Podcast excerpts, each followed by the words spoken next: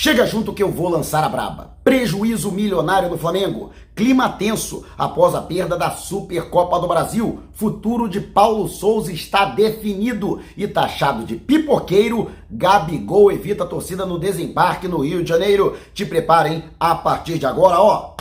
É tudo nosso. Já chega largando o like, compartilha o vídeo com a galera e vamos lá com a informação, porque ó, tem muita informação, assista o vídeo até o final. Mas antes, um recado do novo parceiro aqui do canal. Com a chegada dos bancos digitais, está cada vez mais acessível investir na bolsa de valores. Só que a maioria da galera acha que é só colocar dinheiro e vai ficar rico da noite pro dia. E no final acaba perdendo tudo. Eu mesmo entrei numa dessas e me dei mal, só que agora eu estou aprendendo a investir com segurança, responsabilidade e resultado com o Diocenei Pat, um dos maiores especialistas em mercado de ações e que já ajudou milhares de famílias a alcançarem os seus sonhos. Tá esperando o quê? Aprenda você também. Vá até a descrição do vídeo, lá está um link para o meu grupo no Telegram. Se você não tem o aplicativo, baixe, é rapidinho. Lá você terá todas as informações e o link para comprar o curso com o treinamento completo. Conhecimento não é gasto,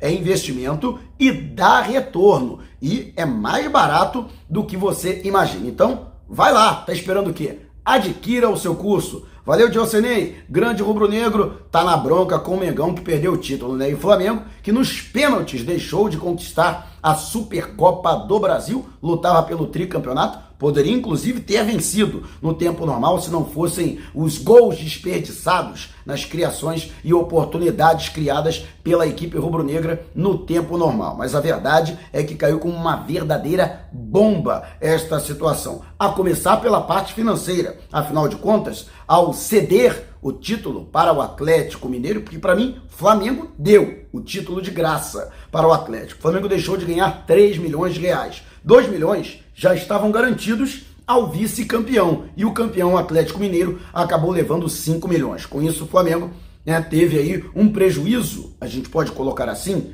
de 3 milhões de reais do que deixou de arrecadar com a premiação da competição. E lembrando que a questão que envolve as premiações está prevista no orçamento para 2022 em 131 milhões de reais. Ou seja, o Flamengo né, deixou de arrecadar mais para chegar mais rapidamente a essa meta. E essa diretoria, para a qual parece que a questão financeira é mais importante que as conquistas desportivas, com certeza, né, tem gente que sente no bolso. E você, o que acha? Deixe abaixo o seu comentário. E antes de a gente partir para o próximo assunto, tá vendo essas letrinhas vermelhas abaixo do meu nome no vídeo, no smartphone? Ou então esse botãozinho aqui no canto do seu computador? É o botão inscreva-se. Clique, acione o sininho na opção todos e fique sempre por dentro do Mengão. E logo após o apito final, o final da disputa de pênaltis e a confirmação do título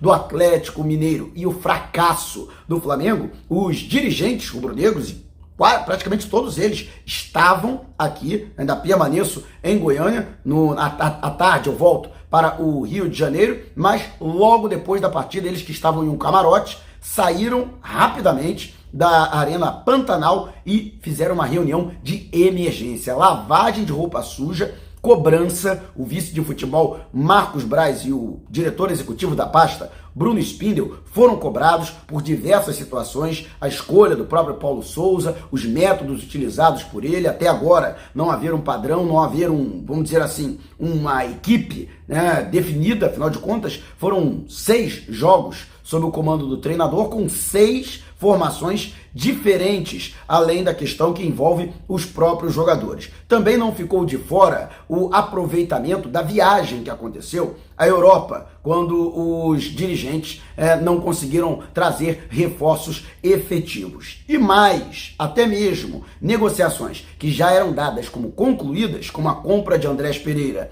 e também a negociação que envolve a vinda de Diego Rossi, podem ficar na berlinda e serem até mesmo descartadas, recusadas pelo Departamento de Finanças do clube. Vale destacar que a permanência de Andrés Pereira nunca foi unanimidade no Flamengo, principalmente após a falha que culminou com a perda do título da Copa Libertadores da América nos acréscimos, na prorrogação no ano passado em Montevideo. Não gosto nem de lembrar. Paulo Souza também está longe de ter sido unanimidade quando foi escolhido, até porque havia uma ala e ainda existe essa ala dentro da atual administração que queria a insistência em Jorge Jesus para trazer de volta o português que marcou época no Flamengo nos anos de 2019 e 2020. Já trouxe inclusive a informação o próprio Jorge Jesus não quis voltar. De qualquer forma, existe essa resistência ao trabalho do treinador. Pelo menos a informação que eu posso trazer é de que ainda existe um respaldo com relação à comissão técnica. Entende-se que o trabalho do Paulo Souza é um trabalho de qualidade, no entanto, acredita-se que houve um erro de avaliação do treinador com relação ao Campeonato Carioca e também à Supercopa do Brasil, principalmente no que se refere não só à formação das equipes, mas às substituições que foram efetuadas em alguns jogos. Não apenas o fato isolado das substituições durante a partida com o Atlético Mineiro no segundo tempo, que foram bastante questionadas, mas em algumas outras partidas, o treinador que ainda faz experiências para conhecer o elenco mas a diretoria entende que não era um momento para se fazer experiências em uma competição nacional que daria um título importante para o rubro-negro, e principalmente, ó, 3 milhões de reais a mais do que para o vice-campeão. E você, o que acha desta situação? Deixe abaixo o seu comentário. E antes de a gente partir para o próximo assunto, se você tem precatórios a receber dos governos federal, estadual ou municipal, não os venda antes de entrar em contato através do e-mail que está disponibilizado aqui na descrição do vídeo. Já estamos nas principais plataformas de podcast. Google Podcast, Apple Podcast, Amazon Music, Deezer, Spotify, tá lá o podcast Vou Lançar a Braba. Se você não puder me ver, pelo menos vai poder me ouvir. E as cobranças não pararam por aí, até mesmo porque existe toda uma queda de braços dentro do Flamengo no que se refere ao departamento de futebol. E o presidente Rodolfo Landim está nesta berlina. Porque se ele blinda o departamento, né, mantendo plenos poderes ao Marcos Braz e ao Bruno Spindel, ele acaba desagradando uma outra ala que lhe dá bastante sustentabilidade dentro do clube. Por outro lado, se ele rasga os acordos que foram firmados, por exemplo, na Europa, principalmente a compra do Andrés Pereira, ele acaba desautorizando o Marcos Braz e claramente tirando forças do dirigente internamente e até mesmo de maneira pública, e dessa forma gerando um desgaste com a atual cúpula do departamento de futebol do Flamengo. Existe uma pressão, um clima tenso muito grande dentro do rubro-negro, que não ficou só dentro do departamento de futebol, não, na delegação rubro-negra de maneira geral, e vou inclusive trazer esta informação daqui a pouco. Mas e você? O que acha dessas cobranças que foram feitas? Deixe abaixo o seu comentário. E antes de a gente partir para o próximo assunto, editor, qualquer que seja a natureza da sua viagem, férias ou negócios, destino no Brasil ou no exterior, por via aérea ou terrestre, entre antes em contato com a editora e ela com certeza terá um pacote feito sob medida. Mande um zap para o DDD 21 974 193 630 ou 977 347 762. Não esqueça de dizer que foi o Mauro Santana que te indicou para garantir condições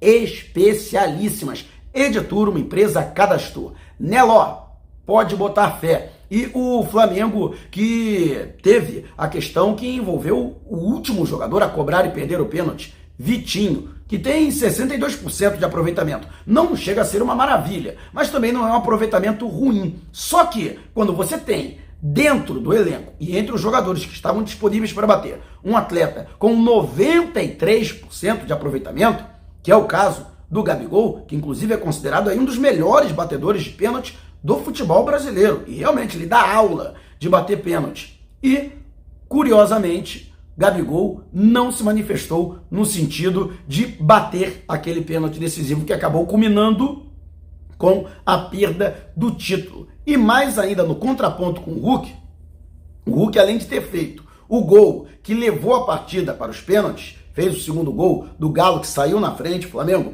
que conseguiu virar, mas cedeu o um empate, o Hulk cobrou dois pênaltis. Foram duas cobranças convertidas pelo Hulk, que ele se apresentou, ele botou a bola debaixo do braço e disse: Eu vou bater. E aí o, houve uma discussão, e dentro dessa discussão, o Vitinho se apresentou para efetuar a cobrança e acabou perdendo. Muita gente lembra né, da partida pelas quartas de final da Copa do Brasil de 2020, quando no Morumbi eu estava lá e vi a história passar diante dos meus olhos. O Vitinho fez a mesma coisa. Pegou a bola, o Everton Ribeiro ia bater, mas o Vitinho foi lá, bateu e isolou. Naquela ocasião, eu até chamei a atenção para o então técnico Rogério Senna, que ele deveria ter tomado uma atitude. Não, quem vai bater é o Everton Ribeiro, que é um bom batedor de pênaltis. Né? Vale destacar também que o próprio Paulo Souza, que achava que iria conseguir fazer o gol da vitória sem levar para a disputa de penais, tirou bons cobradores, além do Everton Ribeiro, que deveria ter saído mesmo, até porque foi bem substituído pelo Lázaro, que apresentou mais para o Rubro Negro, um jogador bem mais agudo, bem mais vertical, mas ele tirou o Bruno Henrique, que saiu com câmeras, e tirou também o Arrascaeta, que segundo a comissão técnica estava cansado, mas de qualquer forma,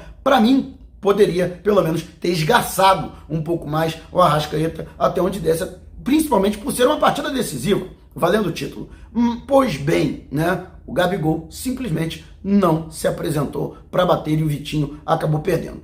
Ouvi muita gente aqui dando pancada no Vitinho, acho que o Vitinho não tem culpa, muito pelo contrário, o cara teve culhão, pelo menos, para se apresentar, teve atitude para dizer, ó, eu vou bater, né? E só perde pênalti quem bate. E outra, também muita gente criticando o Hugo Souza, que bateu muito mal. Gente, o Hugo Souza defendeu dois pênaltis, tudo bem. Ele falhou na, no primeiro gol do Atlético Mineiro. Pelo menos eu considero que aquilo ali foi uma falha, ele espalmou a bola nos pés do Nath Fernandes, que converteu o primeiro gol para o Clube Mineiro. Mas o cara defendeu dois pênaltis na série. Então não dá para colocar responsabilidade no Hugo Souza, pelo amor de Deus. Então, e nem no Vitinho.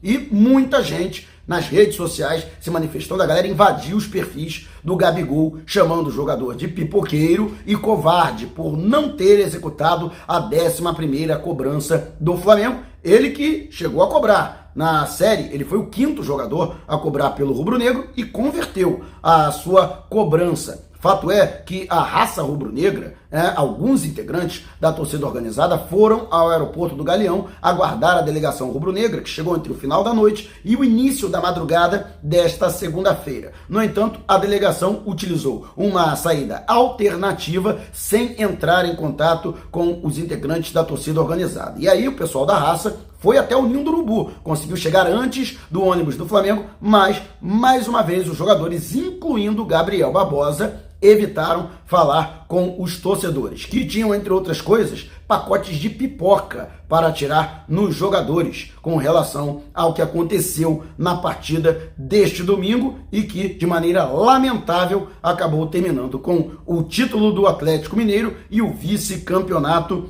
do Mengão. E você, o que achou dessa situação? Muita gente, por exemplo, nas redes sociais, lembrou da atitude da própria raça rubro-negra quando da perda do título da Libertadores, eles que manifestaram apoio público a Andrés Pereira, que inclusive está nessa é, roda gigante, está no meio desse furacão e pode ter sim a sua compra contestada e cancelada pelo departamento jurídico. O mesmo acontecendo com o Diego Rossi. Mas quero saber a sua opinião. Deixe abaixo o seu comentário. Se você quiser saber mais sobre o canal ou propor parcerias, mande um zap para o número que está aqui na descrição do vídeo. Não saia sem antes deixar o seu like. Gostou do vídeo? Então compartilhe com a galera. Mas não vá embora. Tá vendo uma dessas janelas que apareceram? Clique em uma delas e continue acompanhando o nosso canal, combinado? Despertando paixões, movendo multidões. Este é o Mengão. Mengão vem pisa do ataque. Ajeitou, bateu golaço. Gol!